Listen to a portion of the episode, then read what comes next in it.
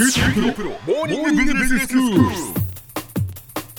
日の講師は九州大学ビジネススクールで産学連携マネジメントがご専門の高田恵先生です。よろしくお願いします、はい、よろしくお願いします。先生今日はどういうお話でしょうか？今日はですね、この間あのスウェーデンのストックホルムで、はい。イノベーションに関する国際会議が開催されまして、ええ。ちょっとそれに行ってきたので、その様子をちょっとご紹介しようと思います。はい、はい、会議の名前はイスピムと言って、スピム？はい、ISPIM って言って、International Society for Professional Innovation Management っていうあの略なんですけど、はい。これもう1983年にノルウェーで作られて、うん。それからもう50回以上こうイノベーションに関する国際会議を開催してきたという実績を持っているんです。えで近年はですねはい。イギリスのマンチェスターに専属のもう事務局をちゃんと置いて、え年に3回ですねヨーロッパのタイムゾーンとうんアメリカのタイムゾーンとアジアのタイムゾーンっていう地球上のこう大きなタイムゾーンえええ3つの中でそれぞれ1箇所ずつはい。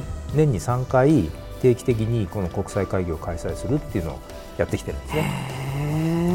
へ例えば最近だとトロントとかウィーンとかメルボルンとか、うん。あとアメリカのボストンとかあと今回のストックホルムん。といった都市で会議を開催してるんです。はい。で今回のストックホルムっていうのはですね、ええ。実はスウェーデンで初開催だと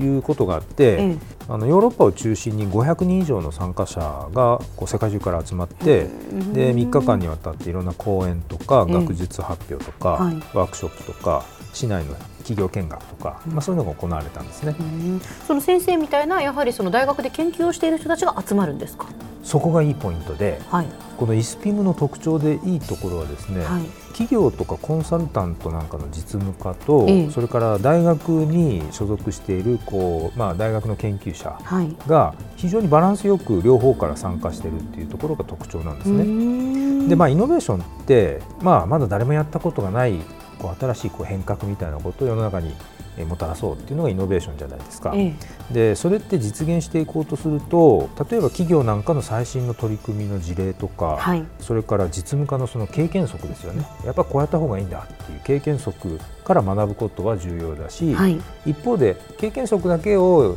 あれこれ言われても、うん。本当なんですかそれあなただからできたんでしょみたいな話もうん。あるでしょ、はい。そうするとやっぱり学術的科学的に起こったことを解釈をして、うん。でエビデンスを伴ってこうきちんと学術的な知識として基盤を作っていくっていうのが両方が重要なんですね。うん。まあ、そういう意味でイスピムっていうのは実務と学術の両方の視点からイノベーションについて知識の共有とかネットワークをこう作っていこうというあの趣旨で開かれているっていうのがここが非常に大きな特徴なんですね。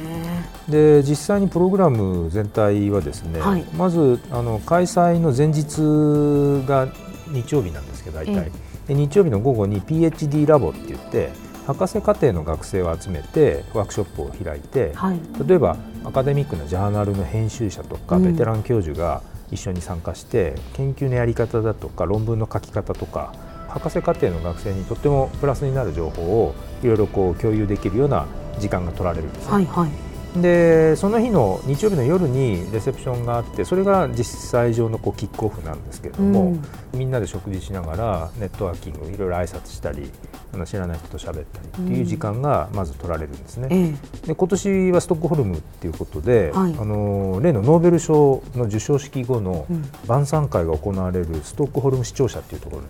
そこであのレセプションがあってですね。そうですか。いいですねすごいなんかああこんなもの普通は見ないなみたいな。本当ですね。でそういう雰囲気の場所でですね。こういう場所で晩餐会があったんだっていうねよくわかりましたけど、はい。であの実質的には月曜日からですね3日間プログラムがあるんですけど、ええ。まあ、大体著名な実務家とか大学の教授が基調講演やったり、はい。で午後からは7つか8つのトラックに分かれて学術発表っていうのをやるんですね、ええ。まあ、僕も今回この学術発表もしてきたんですけども、へえそうですか、はい。あとはまあ3日目までずっとそういった講演とか発表それからワークショップって言って、うん。特定のテーマで誰か一人ファシリテーターを囲んで、はい小グループでディスカッションするっていうような時間も取られるんですね。うんだから自分が関心のあるトピックのところにフラッと参加して、ええそこでいっぱいいろんなディスカッションをすると、えーで情報収集するっていうのができるんです。そういうことができるんですね、はい自由にこう参加できるんですねはい。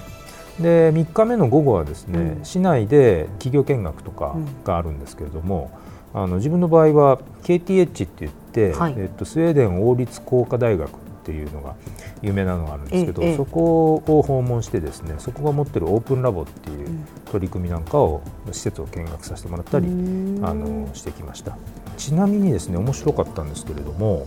最終日の午前中のあの一番最後の方のワークショップではですね、はい。このイスピムっていうカンファレンス自体のうん。顧客評価、一体参加した人がどこをどう評価してくれてるのかと、その国際会議についての評価っていうのをするわけですか？ええそれに関する調査結果をですね、ええ。みんなでシェアして、はい。えー議論するっていう時間があったんですね。ええええ。で実は初日にこうバサッとトランプみたいなカードを渡されて、はいそのカードにいろんな項目が書いてあって質問項目、ええそれについてイスピムと他の類似する国際会議と比較して、どっちがどうだったかっていうのをこうチェック入れるような、うんうんこっちが良かった悪かったはい。というのが渡されていて、えそれにこう記入をして最終日の前日までにそれを提出しておくんですね、えうん。でそうするとそれを集計して結果をそこでシェアしてくれたんですけれども、はい。その中で分かったのは、うん。このイスピムという会議の最大の強みとして上がってた項目は Broaden My Thinking and Mindset っていうこれ日本語で言うと、ええ。自分の考えやマインドセットですね。これを広げることにつながったっていう項目だったんですよ。でこれってですね先ほど最初の方で僕が申し上げたように、うん。このイスピムっていうのは実務家とそれから大学の研究者の両方がバランスよく参加して、はい。イノベーションっていう共通のテーマについて、いろんなこう知識とか経験を共有してうん。議論するっていうのが非常にやっぱりいいんですよね。でそれもやっぱり高く評価されてるんだなっていうのがうんまあ、自分の実感ともですねすごく合致するような結果だったということです。なるほどだから、ね、実務家にとってはその研究者の意見をなかなかやっぱ聞く機会もないしそうあそういう考え方があるんだと思うそうですそうです研究者にとっても逆ええで、あだというこんな。最新な動きが起こってるのかみたいなうんことが知れるんですね。では先生今日のまとめをお願いします。はい、えー、イスピムっていうイノベーションに関する国際会議では企業やコンサルタントなどの実務家と大学に所属する研究者がバランスよく参加してイノベーションっていう共通課題に対して両方の視点からいろんな情報交換だとか知識の共有が行われるというところが特徴になっています。今日の講師は九州大学ビジネススクールで産学連携マネジメントがご専門の高田恵先生でした。どうもありがとうございました。はい、ありがとうございました。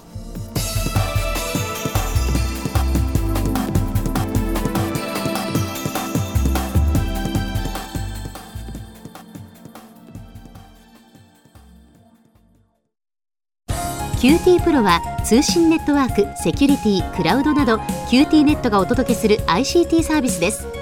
九州中に展開した光ファイバー網を基盤に一番身近なビジネスパートナーとして九州の企業自治体の皆様をサポートします。詳しくは QT プロで検索を。